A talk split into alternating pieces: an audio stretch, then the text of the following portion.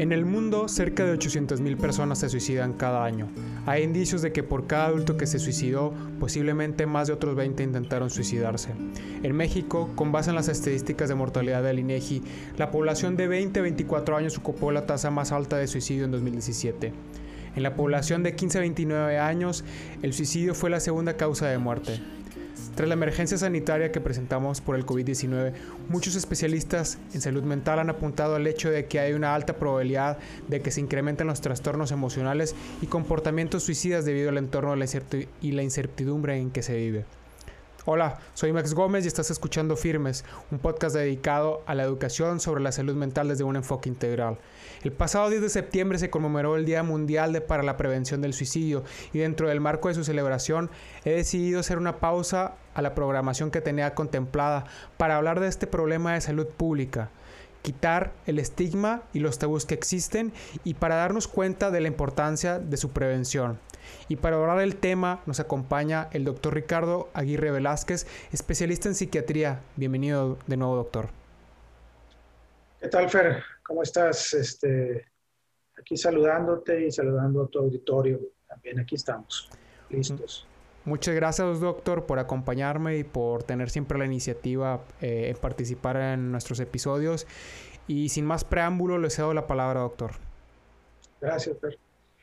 Bueno, pues este, me parece muy, muy importante que hayas considerado eh, hacer una pausa en tu programa o hacer un cambio en tu programa y incluir este tema tan fundamental, tan importante, este, tan serio, ¿verdad? Tan, y tan delicado y que por algunas razones es un tema que ha sido un poco relegado, este, no sé si a nivel general en las redes sociales o en general es un tema del que poco se comenta, poco se habla, pero pues ya estabas mostrando aquí una serie de, estadísticas. Aquí también tengo yo estas estadísticas que estabas comentando tú, Fer, para, para darnos cuenta de la magnitud del problema a nivel mundial, ¿verdad? Es un problema bastante importante. Entonces, claro. Y es un problema que va en aumento, doctor. De hecho, hemos visto pues las estadísticas y año con año, eh, no solo en México, en América Latina, sino en todo el mundo, eh, las tasas de suicidio van incrementando. Así es. Sí, así es, tu observación es correcta, se va incrementando e incluso va aumentando también este, los, suicidios consumados en personas muy jóvenes, como tú lo comentaste, como segunda causa de muerte en, en periodos de edades desde los 15 a los 29 años. Entonces eso es bastante, llama mucho la atención, es bastante alarmante, diría yo. O sea, es una situación que tenemos que ponerle atención, que tenemos que hacerle difusión para que la gente esté sensibilizada, para que conozca para que pueda quizás identificar en ellos mismos o en los demás algunos rasgos, algunos datos que nos puedan este, indicar que una persona tiene un riesgo y poder intervenir, ayudarla este, de esta situación. Podríamos considerar entonces también, Fede, como que el suicidio, si lo vemos desde el punto de vista de nosotros los médicos, los psiquiatras, lo podríamos considerar como si fuera un, trastorno mental, un trastorno emocional más. Como una entidad propia. De esa manera, creo yo que podemos nosotros tanto identificar algunas de sus causas, cuáles son sus signos, sus síntomas, cuáles son las, las maneras de tratarlo y de prevenirlo, ¿verdad? Este, a lo mejor a veces podemos ser los médicos y los psiquiatras podemos ser un poco criticados por la forma de abordar los problemas. A veces nos dicen que etiquetamos a la gente, a los pacientes y todo, pero yo lo que quiero transmitir en este punto en especial es de que no se trata de etiquetar a la persona, sino más bien que nosotros dentro de nuestro ámbito podamos tener una comunicación adecuada y entendernos dentro del ámbito psiquiátrico o médico.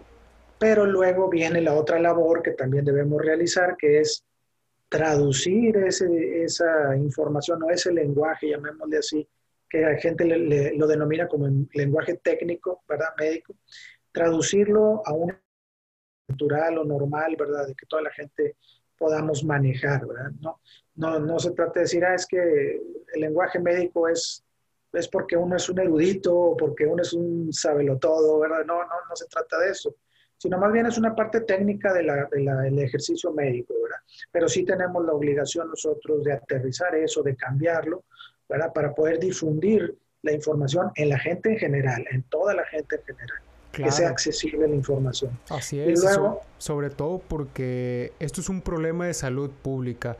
De repente lo, lo tenemos como que un poco alejado de nosotros, pero la realidad es que se ha declarado como un problema de salud pública no solo en México, no, sino en todo el mundo.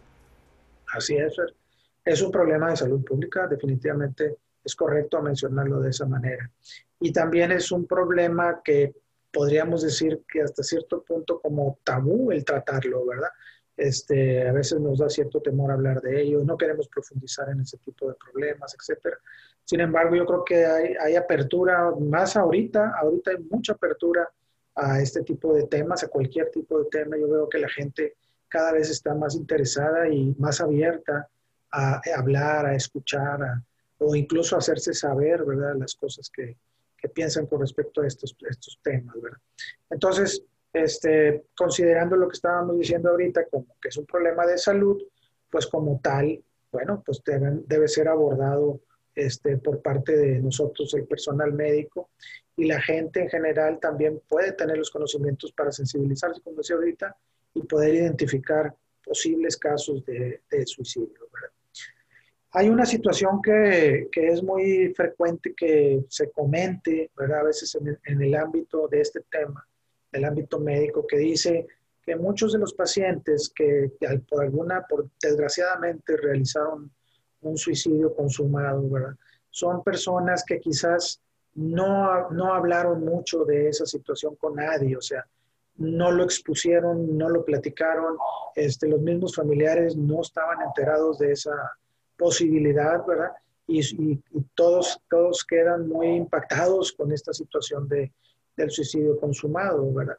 Creo yo que en, el ámbito de nosotros, los, médicos, este, los psiquiatras en particular, es prácticamente obligatorio para la entrevista de cada paciente, el paciente que sea, cuestionar y preguntar sobre este tipo de temas, es decir, preguntar si hay ideas de muerte, ideas de suicidio, este, o incluso si hay así la, la formulación completa de un acto suicida, etcétera, etcétera. Es una obligación ya para nosotros preguntar eso. Y creo que también pudiera, pudiera hacerlo para los médicos en general. Para los médicos en general, porque un paciente que va a visitar a un médico por cualquier razón, enfermedad o lo que sea, de alguna manera está enfrentando una situación difícil que lo puede hacer reaccionar con este tipo de, ideas o de pensamientos o de conductas incluso. Entonces es importante, ese es un primer punto que tenemos que, punto, que poner en claro, ¿verdad? Es obligación de nosotros preguntar por este tipo de, de situaciones. De acuerdo. Bien, ¿verdad? Entonces, este, como aspecto así general, ¿verdad? Eh, es importante que la gente sepa que también ellos como personas o como pacientes en determinado momento es importante abrirse a este tipo de situaciones y comentarlas con su médico, con su psiquiatra, con su terapeuta, con la gente que tiene confianza, ¿verdad? Porque sí, este, hay muchas personas que tienen la ideación tienen este, esos pensamientos de tipos de, muerte o suicidio y no los comentan por temor, por miedo, este, por sentirse a lo mejor diferentes en un grupo social o sentirse que eso está completamente mal y que no se debe de hablar de eso. Ese es uno de los principales enemigos que tenemos que combatir, ¿verdad? El silencio. Bien, entonces, este, eh, bueno, pues nosotros como médicos, como te digo, pues también tenemos una forma este, estructurada de ver este tipo de situaciones y problemas. Entonces, eh, consideramos que eh, para cuestión del suicidio o las conductas suicidias puede haber ciertas causas o ciertas motivaciones o factores que le llamamos factores de riesgo para, para que una persona pueda tener una, una, un gesto, una ideación o un acto así suicida, ¿verdad? Entonces, este, eh, se ha considerado, se ha, se ha dicho, eh, se ha estudiado, inclusive en investigación dentro del ámbito de la psiquiatría, que más o menos aproximadamente eh, el 90% de las personas que hicieron un, que realizaron el suicidio. El suicidio me refiero suicidio consumado, ¿verdad? La persona que se murió, ¿verdad? Por ese intento, por, ese, por esa conducta suicida. El 90% de ellos padecían algún trastorno psiquiátrico. Fíjate cómo estoy diciendo el 90%, que es una gran mayoría, pero no es el total, ¿verdad? no es el total de la gente. ¿Y cuáles son los principales trastornos psiquiátricos que se asocian con la cuestión del suicidio? Pues uno de los más comunes o de los más frecuentes, incluso en la población general, es la depresión. ¿sí? La depresión es uno de los trastornos psiquiátricos más comunes que se asocian más eh, con el suicidio. Este, y bueno, si ponemos, lo ponemos esto en otro plano, comparando con la población general, pues definitivamente ser paciente psiquiátrico, tener un trastorno psiquiátrico, es, da mayor riesgo de desarrollar un acto suicida o conducta suicida. De acuerdo. Este, entonces, esto también nos puede ayudar, porque más adelante lo vamos a ver, cuáles pueden ser los factores de riesgo, pero también cuáles pueden ser los factores que nos protegen ante, una, ante esta situación del suicidio. ¿verdad? Este, también se ha planteado, Fer, que se ha encontrado estadísticamente que este, la situación del suicidio llega luego a ser frecuente dentro de las familias. O sea, se pueden dar casos de intentos de suicidio, de suicidio consumado en grupos familiares. Entonces, eso ha llevado a los médicos a pensar, a los investigadores sobre todo, a pensar de que pudiera haber un factor genético. Es una hipótesis, no se ha podido demostrar de esa manera. De hecho, la mayoría de las hipótesis genéticas sobre los trastornos mentales no se han podido demostrar al 100%, son hipótesis, son acercamientos nada más, pero sí se, se sabe estadísticamente que, hay, que ciertas familias pueden tener cierta predisposición a que algún miembro de ellos desarrolle el suicidio. ¿verdad? Un ejemplo es, por ejemplo, este, un, eh, un, abuelo, un tío abuelo que haya tenido una conducta suicida bueno, pues a lo mejor en un, en un, este, en un nieto en un sobrino puede darse también ese, ese asunto, ¿verdad? En los estudios genéticos, como te digo, a lo mejor pudiera parecer un poco impactantes, ¿verdad? Sin embargo, son acercamientos nada más a la realidad, ¿verdad? De, a través de esos estudios nos podemos enterar un poquito de cuál podría ser las causas este, físicas, ¿verdad?, de una conducta suicida. También se han este, relacionado eh, la conducta suicida, los actos suicidas, con algunos cambios bioquímicos en el sistema nervioso, cosa que a lo mejor podemos hablar en otra ocasión, por decir cuando hablemos de depresión, ansiedad, ¿verdad? Que son pues los mismos este, componentes este, bioquímicos que causan la depresión, también se ven involucrados en los pacientes que, que tienen conductas suicidas. Igual es una teoría, es una hipótesis, ¿verdad?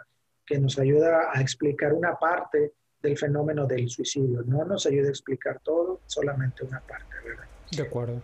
Entonces, este, para considerar esa, esa situación como, como importante, ¿verdad? Déjame este, darle seguimiento a esto.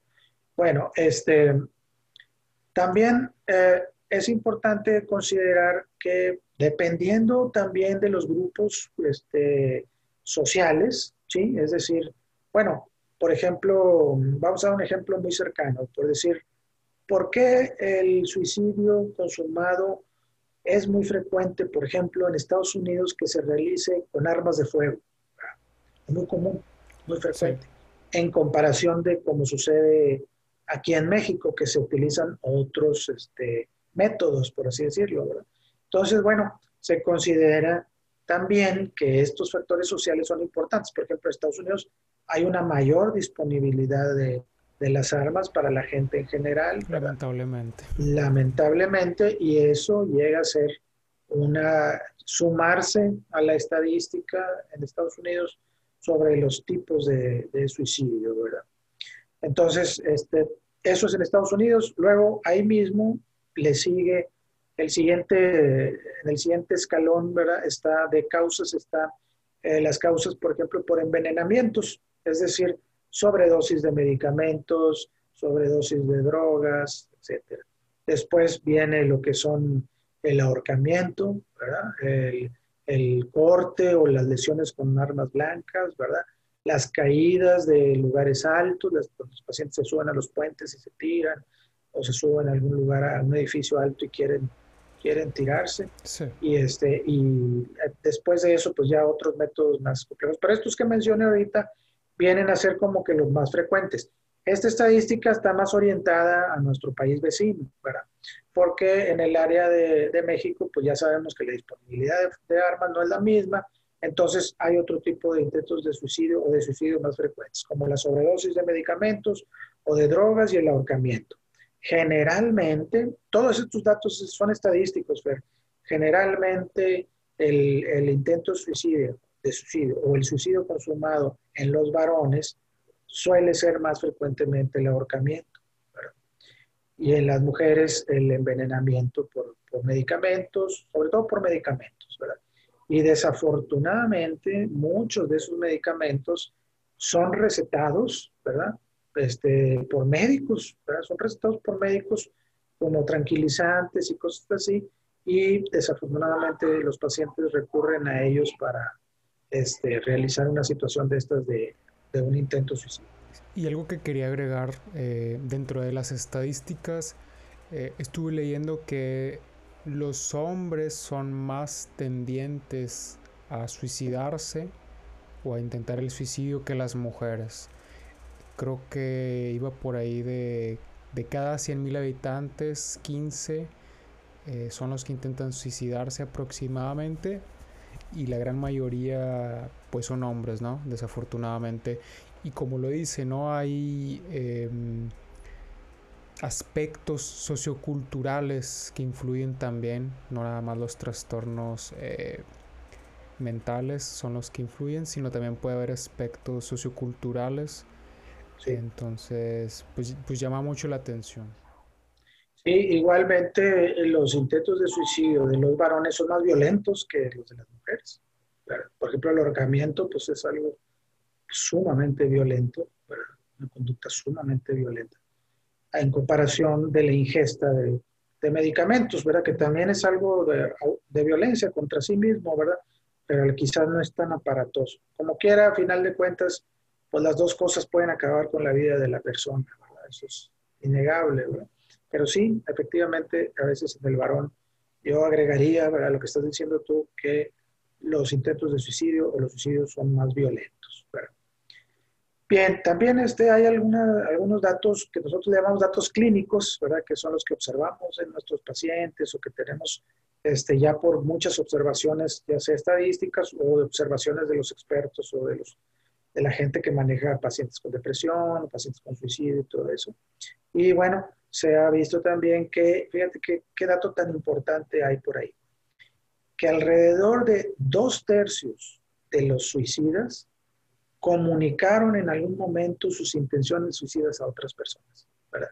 No dice exactamente a quiénes, si son al sector salud, a los médicos, a sus familiares, a sus amistades. Pero fíjate cómo dos terceras partes de los pacientes este, lo comunican. ¿Qué quiere decir esto? Que tenemos una gran oportunidad de prevenir, de prevenir. ¿verdad? De prevenir. Precisamente porque el tema es tabú, cuando alguien en, la, en general empieza a hablar de esto, pues nadie le hace caso, o se alejan, o prefieren cambiar el tema, etcétera, Entonces, ya sabemos entonces que el suicidio hasta cierto punto lo podemos considerar como una llamada de atención, como una búsqueda de ayuda este, para una situación que está viviendo la persona, ya sea depresión o ya sea otro tipo de situaciones, porque no siempre, como veíamos, una persona deprimida va a tender al suicidio, ni es la principal, es la principal causa. Hay muchos factores que pueden este, relacionarse con una conducta suicida.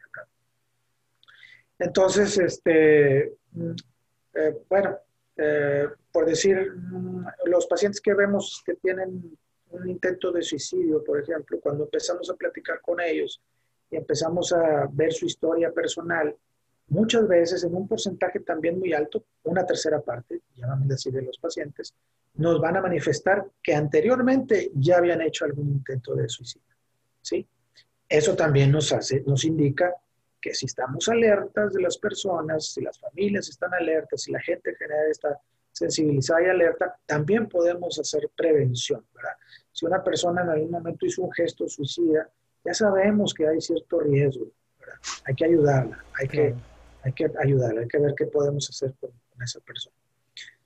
Este, otros detalles que también a veces llaman la atención eh, cuando estamos evaluando pacientes, aparte de que tenemos que preguntar obligatoriamente por ideas de muerte de suicidio, es algunas conductas, ¿sí? Por ejemplo, esto te va a parecer un poco raro porque también este, pudiera ser una conducta hasta cierto punto normal. Pero, por ejemplo, las personas que a lo mejor, mm, no sé, están eh, sanas físicamente, por ejemplo, y de repente deciden, bueno, voy a hacer mi testamento, ¿verdad? ¿Sí? O bueno, voy a empezar a regalar cosas que tengo aquí, ¿verdad? A la gente, ¿verdad? Este, o bueno, yo creo que ya es tiempo de tener mi paquete funerario. Tú dices, bueno, pues, pues a lo mejor es gente que está, está previendo el futuro, ¿verdad? Que no quiere dejar problemas, este, a sus familiares, etcétera. Pero también estos pueden ser indicios de que la persona pues está pensando en el asunto de la muerte. Yo no digo que sea un factor de riesgo importante, pero sí algo que nos debe de hacer profundizar en el tema con esa persona. A ver, ¿por qué, ¿por qué quiere comprar su paquete funerario ya? ¿O por qué lo compró? No, pues es que no quiero dejar problemas. Ah, ok, he estado pensando en la muerte últimamente y así. Llegar a una una, este, que el paciente pueda explicar sus conductas, ¿verdad? Ahí nos vamos a dar cuenta si hay una situación de peligro, ¿verdad? O simplemente es una conducta normal de una persona que, está, que es previsora, ¿verdad? Entonces es importante este, considerar esto. Bueno, eh, ya lo dije, lo, lo, hemos estado diciendo, pero bueno, a lo mejor es este, importante lo más puntualizarlo de que pues hay una diferencia importante entre el intento de suicidio y el suicidio consumado, ¿verdad? El suicidio consumado es cuando el, paciente este, desafortunadamente fallece por esa conducta, por esa acción ¿verdad? Que, que lleva a cabo.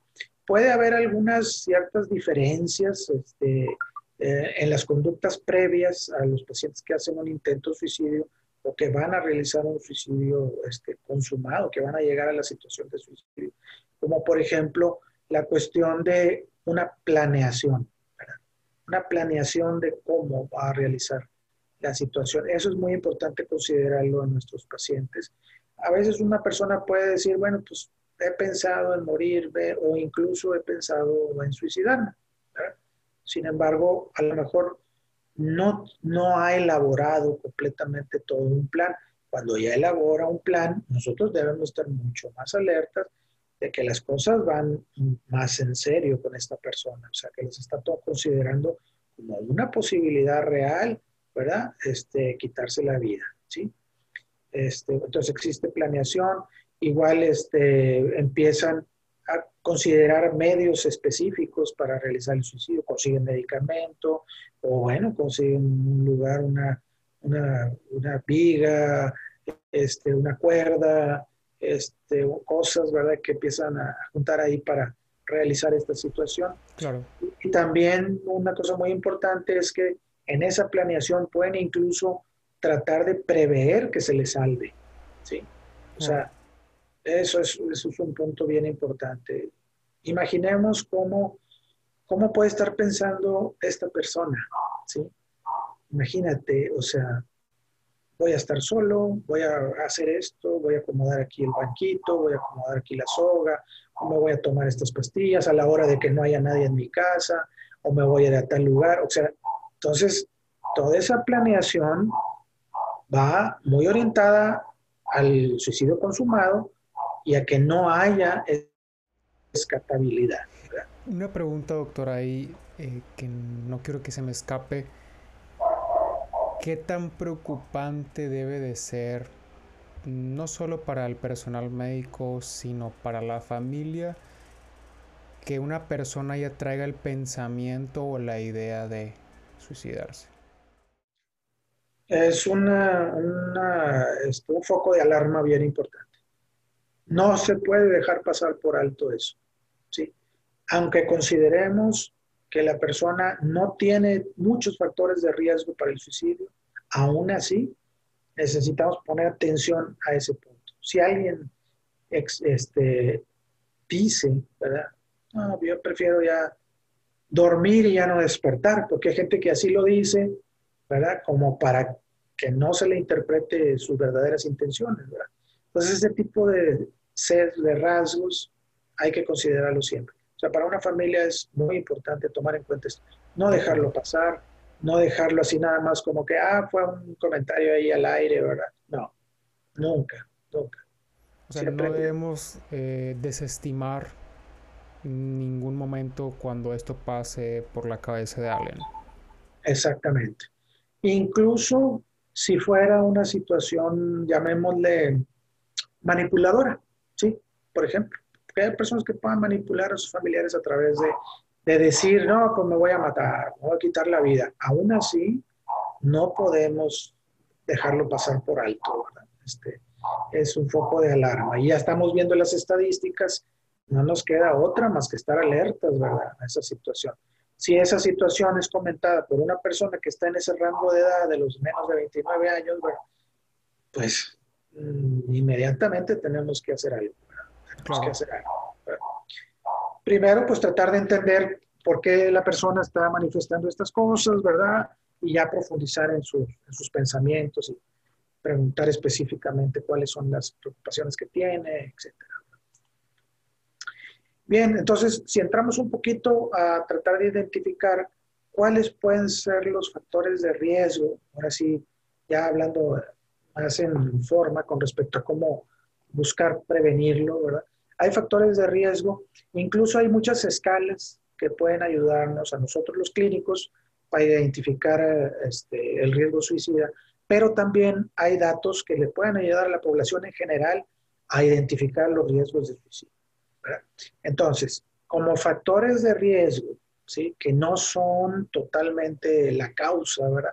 pero que si se van juntando, nos pueden dar una, este, una idea de que hay mucha probabilidad de que esa persona eh, realice un acto suicida, ya sea un intento suicidio o un suicidio consumado. Serían los siguientes, por ejemplo, el género masculino, como lo mencionaste tú, ¿verdad? Ese es un factor de riesgo en que, bueno, pues es, tiene, es algo este, a lo mejor esto, pues, ¿cómo va a ser factor de riesgo ser varón? Pues sí, sí es, ¿verdad? Quiere decir que los varones se suicidan más que las mujeres, tú lo dijiste. Este, tener entre 20 y 45 años. O sea, o, o menor de 20 años, ¿sí? O mayor de 45 años, perdón. O sea, ahí es el rasgo de 20 a 45, ¿verdad? Pudiera ser no, no en las estadísticas no tan marcadas en ese rango completo porque ya vimos que sí hay, hay entre los jóvenes hasta de 29 años tienen mucho riesgo, ¿verdad? Entonces, pero también personas menores de 20 años, ¿sí?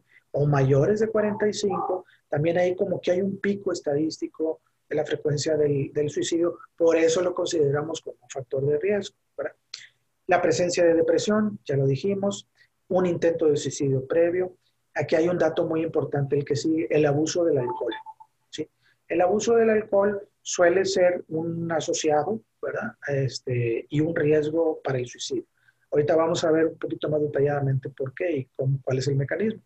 Este, la ausencia de un pensamiento racional, ¿verdad? Por ejemplo, pacientes que tienen un trastorno psiquiátrico mayor del tipo de la psicosis o las esquizofrenias, también por esa situación tienen un riesgo mayor, ¿verdad? De, de realizar un intento de suicidio o un suicidio consumado. El tener apoyo, un poco, poco apoyo social, ¿verdad?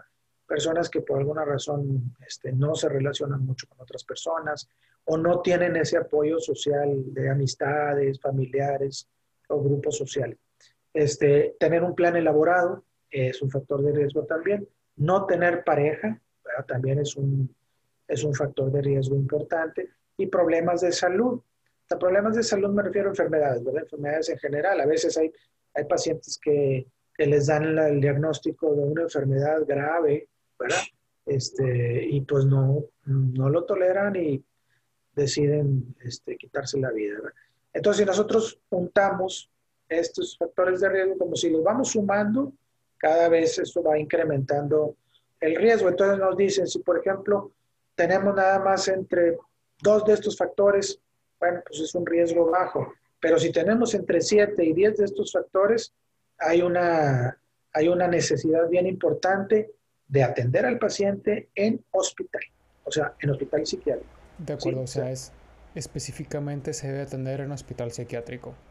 Sí, con estos, si ya se juntaron, por ejemplo, de esta lista que vimos ahorita, si se juntan entre 7 y 10 factores de, estos, ¿verdad? Pues estamos hablando de un riesgo muy alto, debe ser atendido por un especialista y en un hospital psiquiátrico de preferencia. De acuerdo. Muy bien, este, entonces, este, también hay, hay otros factores que pueden estar asociados, por ejemplo, las personas indigentes, ¿sí? Ellos también son indigentes, no tienen apoyo social, viven en la pobreza, ellos también pueden ser, este, eh, pueden tener una estadística mayor o realizar más intentos suicidios, suicidios consumados. Ser víctima de hostigamiento psicológico o moral o ser víctima de un crimen también puede ser un factor de riesgo, ¿verdad? Son factores estresantes, pero también puede ser un factor de riesgo que estar, eh, los está relacionando con el suicidio. El fracaso académico en los muchachos, en los jóvenes, ¿verdad? También es un factor importante para añadir este, esta relación con el suicidio. Pérdida de empleo, ¿verdad? ¿Sí? Temporadas en las que no hay trabajo y la gente empieza a sentir la presión económica, este, etcétera, etcétera, y vienen estas situaciones. Ya habíamos hablado de los antecedentes, antecedentes familiares, de enfermedades mentales, este, eh, por ejemplo, eh, familiares o, pacientes que han tenido enfermedades mentales o trastornos mentales, pero que no han sido diagnosticados. Eso es un mayor riesgo todavía para, para el suicidio. La pérdida de un amigo o de un ser querido, los duelos pueden ser un factor. Estamos viendo, Fer, si, vemos esto, pues podemos entenderlo creo de esta manera. Puede haber una serie de factores que influyen en la persona, ¿verdad? pero también tiene que haber factores personales, o sea, propios de la persona, es decir, de su psicología, de su personalidad, de su forma de ser, que lo van a hacer reaccionar de cierta manera ante estos factores de, riesgo que estamos mencionando ahorita. El uso de sustancias también. En base a esto que estaba comentando ahorita, podemos, tenía yo, hay un esquema muy, muy que nos aclara muy bien la, la situación. Entonces, eh, en este esquema dice, por un lado están eh, sucesos vitales estresantes, los que estábamos mencionando ahorita, por ejemplo. Por otro lado, por ejemplo, la depresión. Esas dos cosas juntas pueden hacer que se desarrolle en una persona ideación suicida. ¿sí? Ideas de muerte, ideas de suicidio. O sea, digamos que esto hace como un cóctel. Exactamente. Esa unión de estos dos factores desarrolla la ideación suicida. Y luego, si hay factores relacionados con las conductas suicidas, por ejemplo, antecedentes de intentos de suicidio, antecedentes de familiares con, con suicidios consumados o intentos de suicidio, enfermedades mentales de otro tipo, problemas de personalidad, antecedentes de abuso, de agresión, frustraciones, pérdida, lo que veíamos ahorita, pérdida de empleo, todo ese tipo de cosas empiezan a, tener más relación, a aumentar el riesgo de suicidio. Hay un rasgo de la personalidad muy importante que hay que considerar en los pacientes que hacen un intento suicidio o un suicidio consumado, la impulsividad. Las personas que son impulsivas, es decir, que no tienen un control muy adecuado de sus impulsos, ¿sí?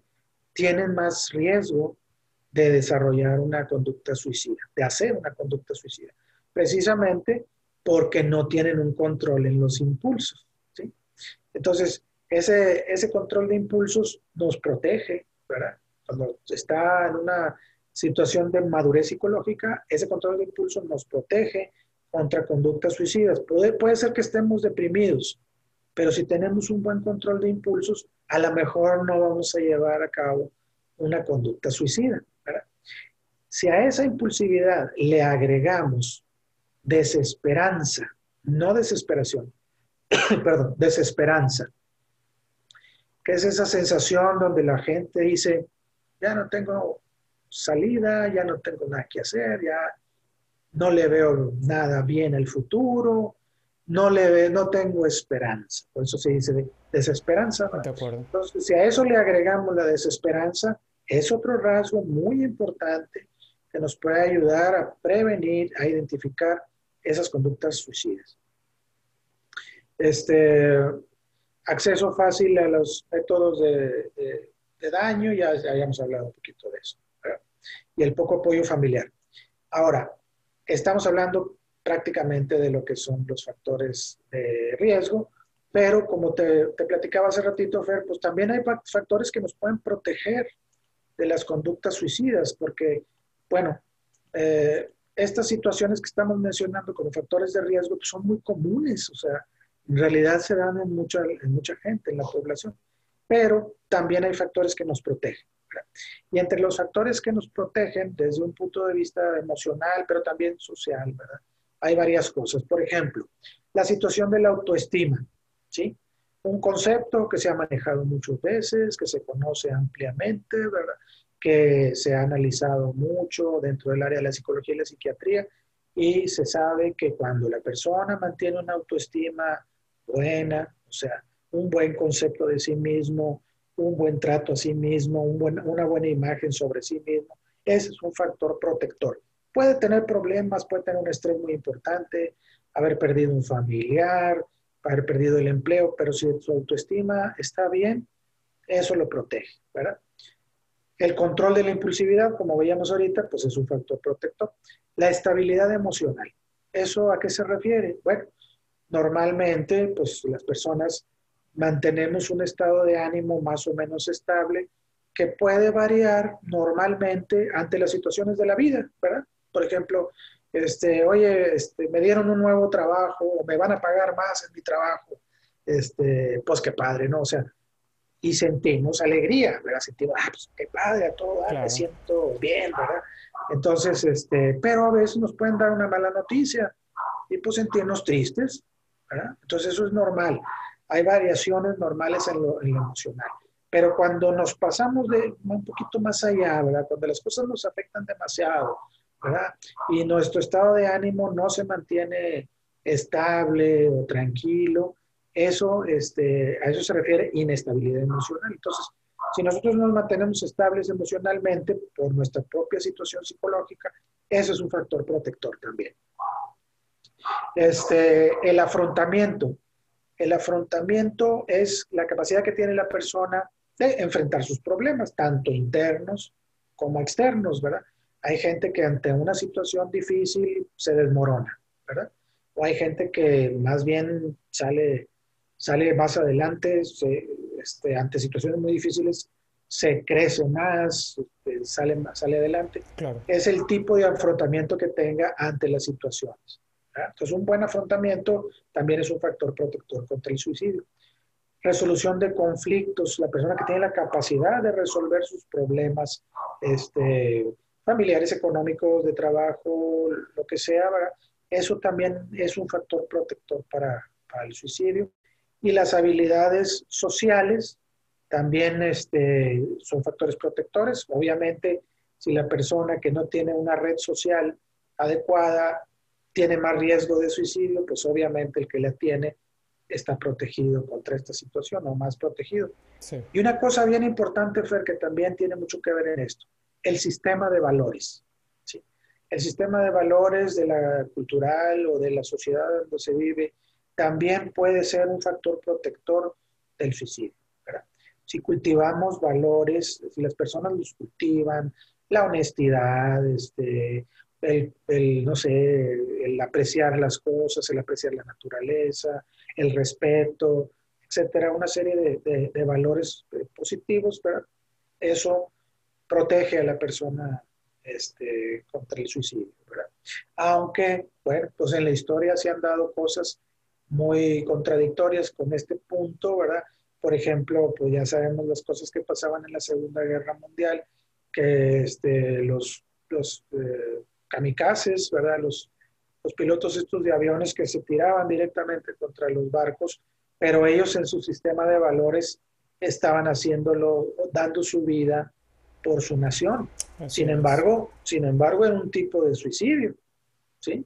Un tipo de suicidio, pues, no sé, no sé cómo denominarlo. Algunos le dicen altruista, pero pues, no sé, que queda un poco la duda. Entonces, ahí el sistema de valores de, esa cultura, de esa persona, es un poco distinto, ¿verdad? Y ahí, bueno, no se podría no se podría decir, ah, es que el sistema de valores este, lo iba a proteger. No, es que ahí el sistema de valores lo hizo tomar esa, esas decisiones, ¿verdad? Entonces, eh, lo que decimos, habilidades sociales y valores son datos muy importantes que nos protegen. No son todos, hay algunos datos más, ¿verdad? Este, eh, la está, ser integra, estar integrado en la cultura que estamos viviendo, ¿sí? Eso también es un, un dato muy importante porque hace que la persona se sienta integrado a su sociedad, o sea, culturalmente integrado.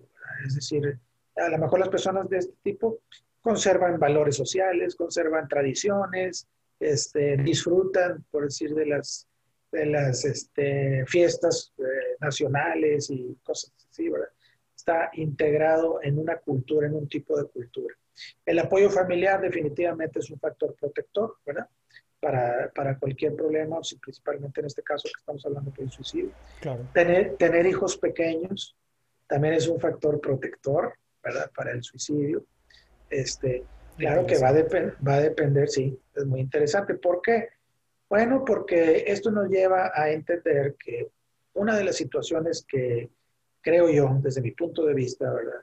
Eh, le da mayor sentido a la vida es la relación con otros. Totalmente.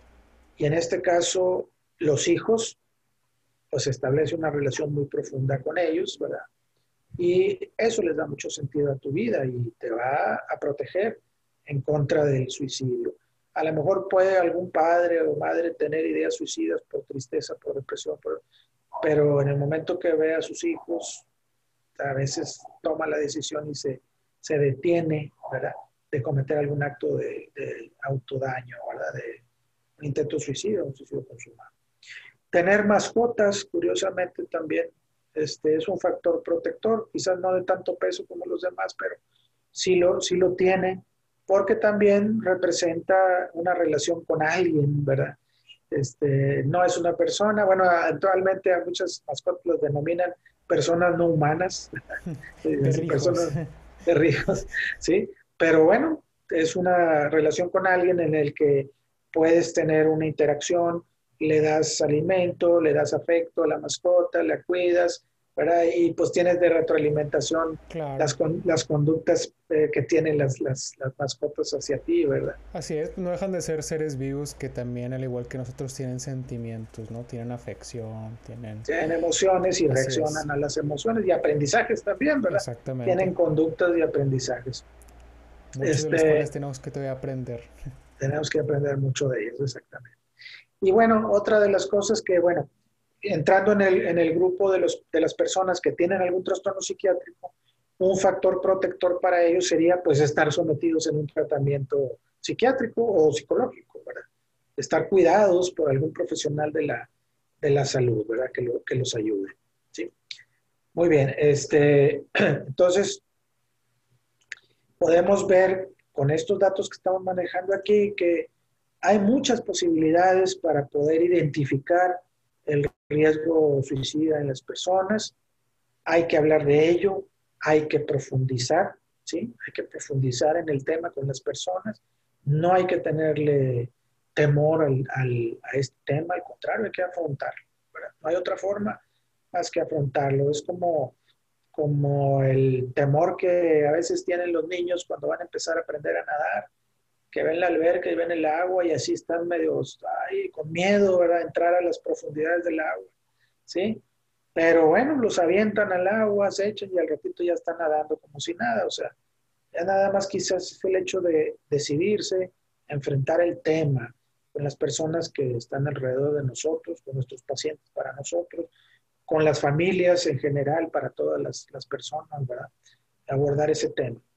Hay una serie de factores también psicológicos que se han relacionado con el, con el suicidio, quizás un poco más complejos de explicar, derivados de ideas psicológicas este, muy anteriores, ¿verdad? Que, bueno, igual tienen su, su, lenguaje muy técnico, que a veces es difícil de explicar, muy subjetivo, pero pues también son factores importantes, ¿verdad? ¿A qué me refiero? Bueno, que factores del desarrollo psicológico en el niño también pueden ser este, importantes factores para que alguien desarrolle una conducta suicida, ¿sí?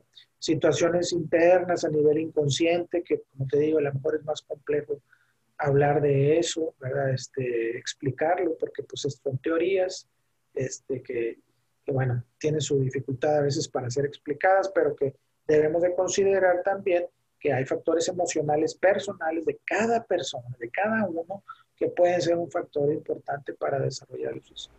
No todas las personas son iguales, todas las personas tienen una vida diferente y una experiencia diferente.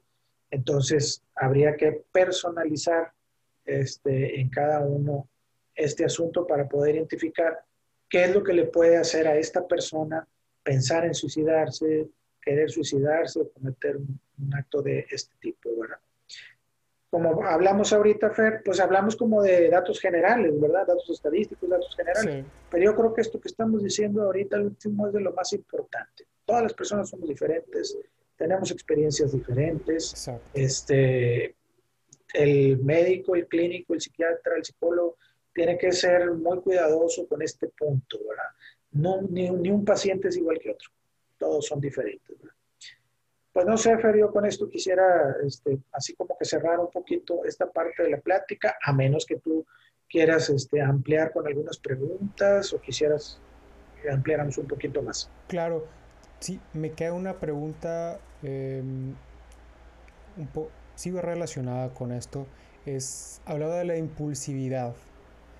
Ok. Y me gustaría saber cómo podemos controlar esa impulsividad, cómo la podemos trabajar.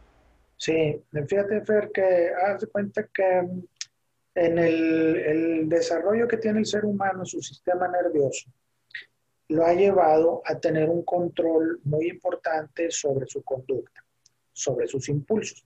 ¿Qué son los impulsos?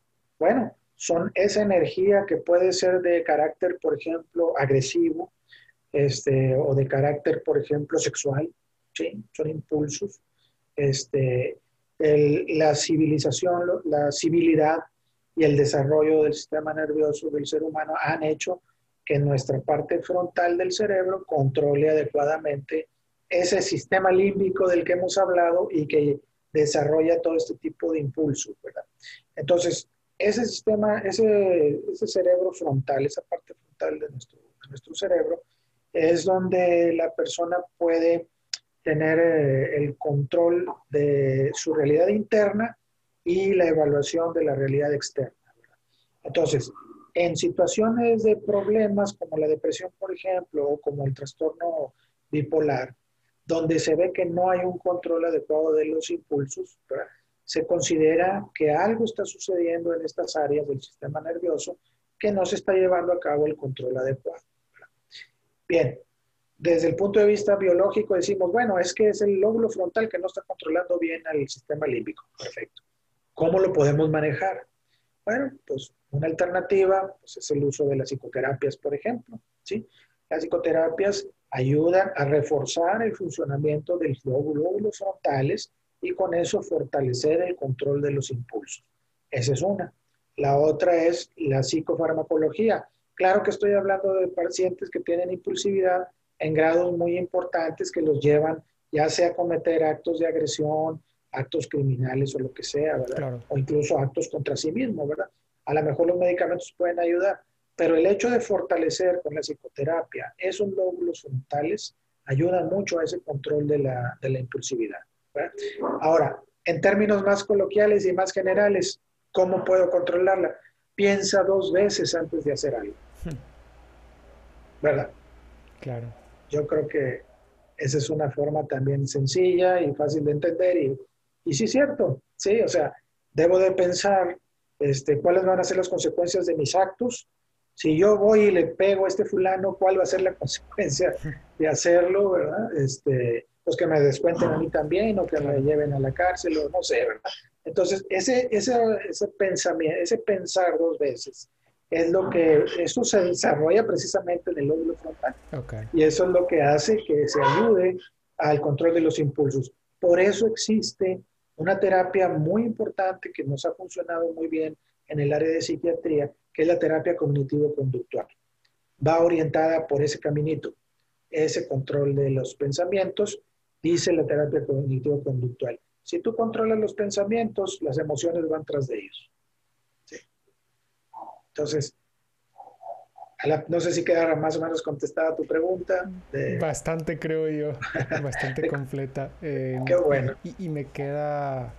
Me queda para reflexión y yo lo invito a, los que nos están escuchando, a los que nos están viendo, a también este consejo que nos da el doctor de pensar dos veces siempre, ¿no? Porque de repente, y pues de no es parte creo que del ser humano, pero actuamos de manera impulsiva muchas ocasiones sin reflexionar realmente los efectos, las consecuencias que puede tener un acto o una omisión eh, que hagamos nosotros, ¿no? Entonces, eh, me queda muy clara la respuesta y creo que, pues en general, toda la exposición fue muy clara, doctor. Se lo agradezco. Yo, yo creo que algo que es importante es sacar el tema a la vista de la gente, que, quitemos ese estigma sobre los trastornos mentales y sobre el suicidio, que quitemos los tabús que existen respecto de los trastornos mentales y sobre el suicidio eh, y que lo hablemos naturalmente. Me gustaría que por último nos diera algún consejo, ¿no? De, cómo quitar eh, esa incomodidad de hablar estos temas, de ser un poco más vulnerables, ¿no? Con los demás en general y que a lo mejor hasta con nosotros mismos también. Sí, este, a veces es difícil romper los, los tabús o los prejuicios que podemos tener sobre algún tema, ¿verdad? En particular, pero bueno, considerar que de hecho todos estamos susceptibles a vivir una situación de este tipo, ¿verdad? Un problema emocional, una crisis, una situación difícil. Y que en determinado momento podemos reaccionar de una forma no muy adecuada. Entonces, si hablamos del tema, si tratamos el tema, si lo, si lo hemos pensado alguna vez, ¿verdad? Hay que compartirlo. O sea, como veíamos ahorita, las relaciones con las personas, con las otras personas, le dan sentido a la vida. Y también nos dan protección y seguridad a nosotros mismos. Compartir, ¿verdad? Compartir esas preocupaciones, sobre la muerte, sobre el suicidio, sobre lo que estoy pensando yo, que significa morirse o quitarse la vida, o, o si lo he pensado, en qué situaciones lo he pensado, ¿verdad? A lo mejor lo pienso cuando estoy enojado, o lo pienso cuando tuve un problema con alguien, ¿verdad? O lo pienso cuando tengo una frustración, o cuando me quiero vengar de alguien, no sé, ¿verdad? cada quien tiene sus motivaciones.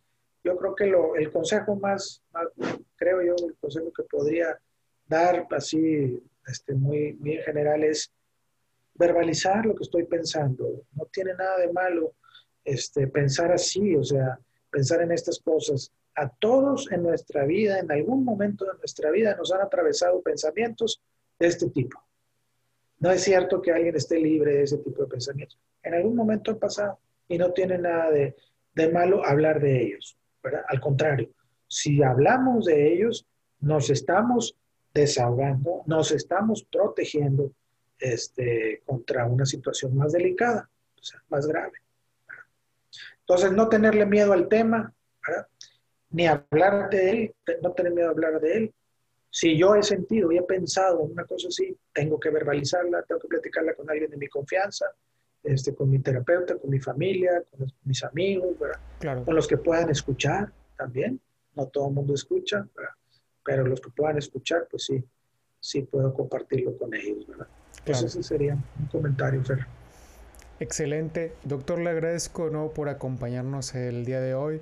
Me gustaría exhortar a quien nos escucha a quitar el estigma y los tabús en torno al suicidio e informarse sobre la importancia de nuestra salud mental. Doctor, eh, ¿nos podría compartir su contacto para quienes deseen tener algún acercamiento con usted, si es tan amable? Sí, cómo no. Este, pues bueno, yo soy el doctor Ricardo Mario Aguirre Velázquez, soy médico psiquiatra.